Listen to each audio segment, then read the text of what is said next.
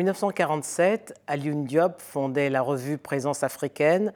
Deux ans plus tard, naissait la maison d'édition Présence africaine, première maison à éditer des livres sur la philosophie, la littérature et la sociologie africaine. 70 ans plus tard, c'est sous le signe de la transmission que sont célébrés la vision et l'engagement d'Alioune Diop. Professeur Omar Gueye, bonjour. Bonjour. Dalun Diop Mangobeti, qui est un des auteurs publiés par cette maison, disait Il restera celui qui a permis aux Noirs de s'exprimer. Sans cet outil qu'il a forgé, nous serions devenus ce que nous avons toujours été, des muets. Ces propos semblent excessifs, mais ils traduisent pourtant la triste réalité de cette époque, l'invisibilité des auteurs noirs. En fait, ce n'est pas exagéré, parce que si on considère. Euh, même le mot présence africaine, ça a été plus que de l'idéologie et matériellement, ça a permis aux Africains d'exister au niveau scientifique, à tout point de vue, euh, au niveau de toutes les disciplines. Et surtout que Ali Diop et présence africaine de façon générale avait surtout cette présence qui était révolutionnaire parce que ça permettait aux gens d'avoir un espace d'expression d'une part, mais surtout au niveau du combat scientifique. Tous les ouvrages qu'il a publiés, les auteurs, donc au départ, nous avions des ouvrages qui, jusqu'à aujourd'hui, pèsent comme le révérend père Temples, donc qui a fait la philosophie bantou Justement. à l'époque, quand il publiait aussi euh, Djibril Tamsir déjà en 1960, pour parler de la tradition orale, son fameux Sunyata ou l'épopée mandingue. Tous les jeunes Africains comme moi avons grandi avec euh, cet ouvrage. Et de la même façon aussi Césaire, son fameux cahier de retour au pays natal, Cheikh Anta Diop, Nation nègre et culture. Ça dit que sans présence africaine, peut-être que ces auteurs n'auraient pas eu le rayonnement qu'ils ont eu. Et ce sont des œuvres qui sont au programme encore, jusqu'à aujourd'hui. Alors, vous parliez justement du, professeur, euh, du révérend Placide Temples, qui avait publié euh, La philosophie Bantou, un ouvrage qui a suscité beaucoup de controverses, car c'était impensable d'admettre qu'il y avait une philosophie africaine. En fait, ce n'est pas seulement le révérend Père Temples, c'est à l'image de tous ces ouvrages excepté peut-être Césaire qui avait fait son recueil, le cahier de retour, qui était d'une certaine violence dans le sens positif. Au niveau de la prise de conscience, parce que ça a marqué le mouvement de la négritude, mais tous les autres étaient polémiques. Cheikh Anta qui remettait en cause euh, surtout toutes les idées qui étaient reçues sur l'Égypte, et notamment en défendant sa thèse d'une Égypte noire, et aussi une thèse jusqu'à aujourd'hui qui, est toujours très discutée. Et de la même façon aussi, Djibril Tamsinian, que j'ai cité tout à l'heure, quand il parlait des sources orales au niveau de l'Afrique, on avait toujours pensé, il y avait surtout ce moment de, décolonisation aussi de, l'histoire. Donc euh, il fallait, ça a commencé ce qu'on a appelé l'émancipation de la bibliothèque coloniale dont parlait Valentin Moudimbe. Et justement, euh, Djibril Tamsinian a utilisé une source proprement africaine, mais il fallait un terrain d'expression. Et c'est là où présence africaine était là. Et on peut multiplier les exemples. Le révérend Père Temples, on a toujours eu cette pensée de, bon, voilà, toutes ces idées concernant l'Afrique, mais quand il parlait de philosophie bantou, là encore, c'était extrêmement révolutionnaire à l'époque.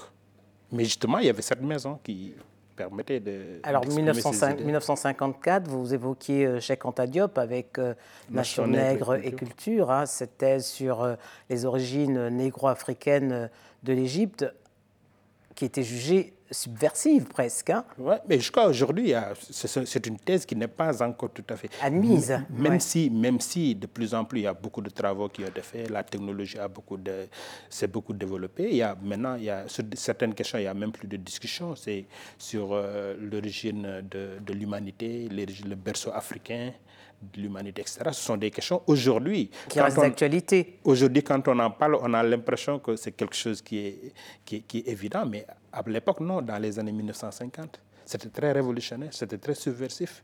Et Cheikh Anta, malheureusement, a payé de sa vie tout cet ostracisme qu'il n'a pas seulement vécu ici en France, donc, euh, notamment avec cette thèse qui avait été presque rejetée, mais qui a fait Nation Nègre et Culture, qui est devenu, euh, qui est devenu un, ouvrage de référence. Un, ouvrage de référence, un ouvrage mobilisateur. Mais même dans son pays, Cheikh Anta a été reconnu très tard très tard. Donc il a toujours vécu justement cette... Euh, bon, bien sûr, il y a d'autres aspects au niveau politique, sa compétition avec euh, Senghor et tout, mais au niveau scientifique, il a vraiment payé de sa personne donc euh, la défense de ses idées. Cette thèse sur les origines, négro-africaines de l'Égypte.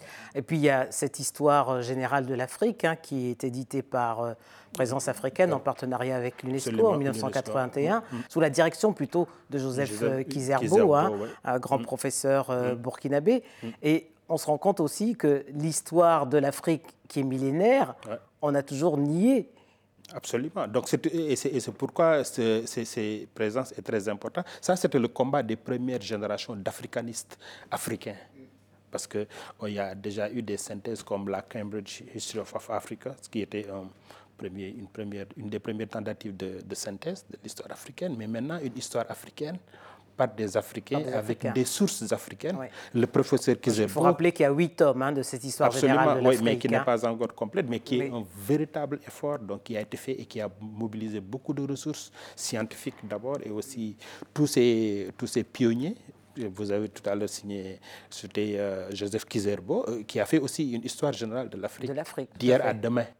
Donc c'est depuis 1972 qui est aussi une tentative de synthèse où il résume tous les problèmes méthodologiques, donc comment il a fait pour aller interviewer des gens, etc., mais qui est extrêmement concis au niveau de, au niveau de la méthode. Donc, c'était le débat de l'époque, c'est est-ce qu'il y avait une histoire africaine? Si oui, avec quelles sources il faut les faire? Et justement, c'était... Une question qui a été encore d'actualité euh, avec le fameux, dans le fameux discours de Dakar. Ah, absolument, et c'était très militant. C'était très militant. C'est un peu la différence entre eux et notre génération qui est relativement jeune, qui n'a pas connu la colonisation, qui n'a pas connu l'école des ancêtres, les Gaulois, etc. Donc ça dit qu'ils portaient ce combat qui était en même temps un combat culturel, un combat idéologique, mais aussi un combat politique. Parce qu'il ne s'agissait pas seulement de s'émanciper politiquement, mais aussi culturellement, intellectuellement, économiquement. Et eux, ils ont porté ce projet. Alors justement, Alioune Diop, euh, au moment où il lance euh, le premier congrès des écrivains uh-huh. et artistes euh, noirs en 1956, dit que c'est un événement qui est aussi important que la conférence de Bandung. oui, c'est ce qu'on a appelé le Bandung culturel aussi. Donc c'était un, un moment d'échange qui était extrêmement intense. Parce qu'à parce ce moment-là, il y a des voix qui se levaient déjà pour la, la décolonisation du continent. Absolument. En 1956, c'était un an après la conférence de Bandung qui s'est passée avec les pays de, dit du tiers-monde, mais surtout que dans cette conférence, il y avait cette tentative de globalisation, parce qu'il ne s'agit pas seulement de l'Afrique et des Africains, mais il y avait aussi tout ce qu'on appelait les afro-descendants.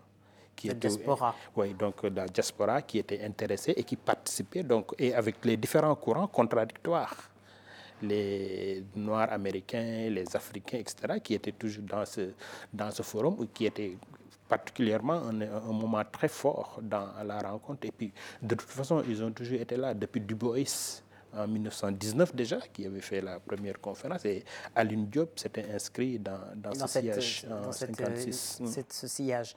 Alors, Aline Diop, Senghor disait que c'est le Socrate noir. Mm. Hein, c'est un, un, immense compliment, hein, mm. euh, parce qu'il a, il a œuvré pour l'émancipation euh, des cultures africaines. Pour l'historien que vous êtes, quelle, image vous gardez d'Alioune Diop? Alioune Diop, je garde l'image de l'écolier. Euh, on a grandi avec euh, euh, les coups de pilon de David Diop, toute cette poésie qui était là. Et je me rappelle quand il mourait, c'était en 1980, on était encore très jeunes, donc lycéens. Et on avait gardé cette image de il était un peu dans la catégorie de tout ce qui avait créé le mouvement de la négritude avec sa part. Avec Senghor mais surtout, Césaire. Mais surtout avec présence africaine parce mm. que, comme j'ai dit, depuis le primaire, déjà, on connaissait cet ouvrage de Sunyata ou l'épopée Manding, qui est parmi les tout premiers livres que j'ai lus et que je continue à lire aujourd'hui. Ah oui? Oui, et j'ai eu euh, euh, la chance d'inviter de, Djibril Tamsinian à un de mes séminaires de master pour parler aux étudiants, pour expliquer les contextes de l'époque. Même moi, c'était la première fois que je l'entendais. Et aussi tout ce combat qu'ils avaient porté. Et ainsi, c'était Aline Diop, mais surtout l'image qu'on a gardée, c'est une disparition très précoce, parce qu'on ne l'a pas connue. On l'a connu par écrit et surtout par le LEC et tous ces auteurs qu'il nous a donnés. C'était comme si à l'époque, si on était africain, une publication devait être, en bas, devait être, ça devait être présence africaine. Et c'était les références. Et c'était la référence. Et, au lycée aussi, on avait euh, le cahier d'un retour au pays natal. Bon, maintenant, je deviens un peu vieux, mais je connaissais presque tous les textes par cœur. Parce que c'était d'époque.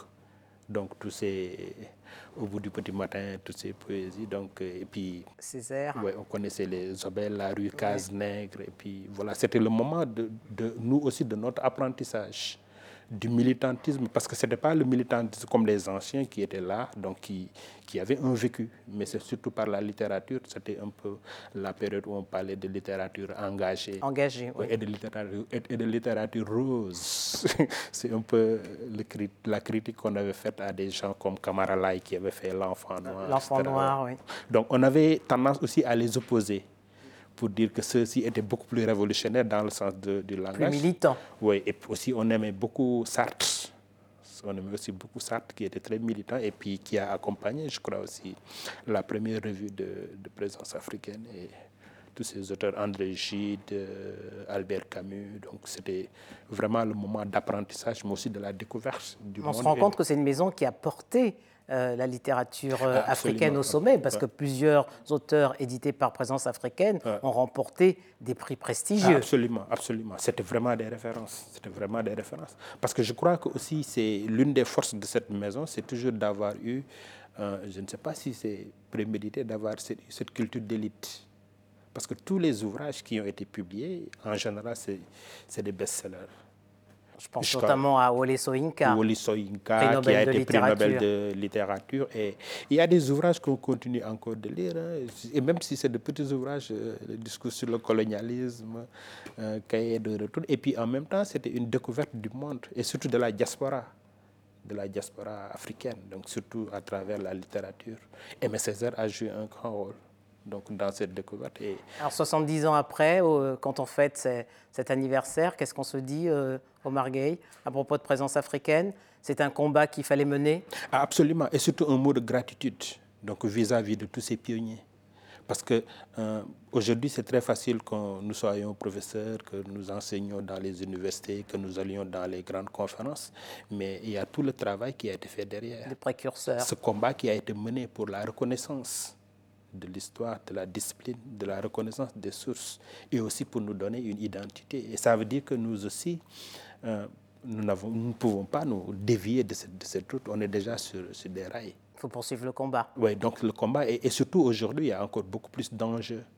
Parce que autant maintenant, au niveau scientifique, on a cette reconnaissance, mais aussi les difficultés restent au niveau de l'édition, au niveau de la qualité de, du produit qui est fait. Et surtout qu'avec l'édition, il y a une certaine compétition, les réseaux sociaux qui se développent, donc l'auto-édition qui fait que... Mais Présence africaine, c'est plus qu'une maison d'édition, c'est une identité, à mon sens.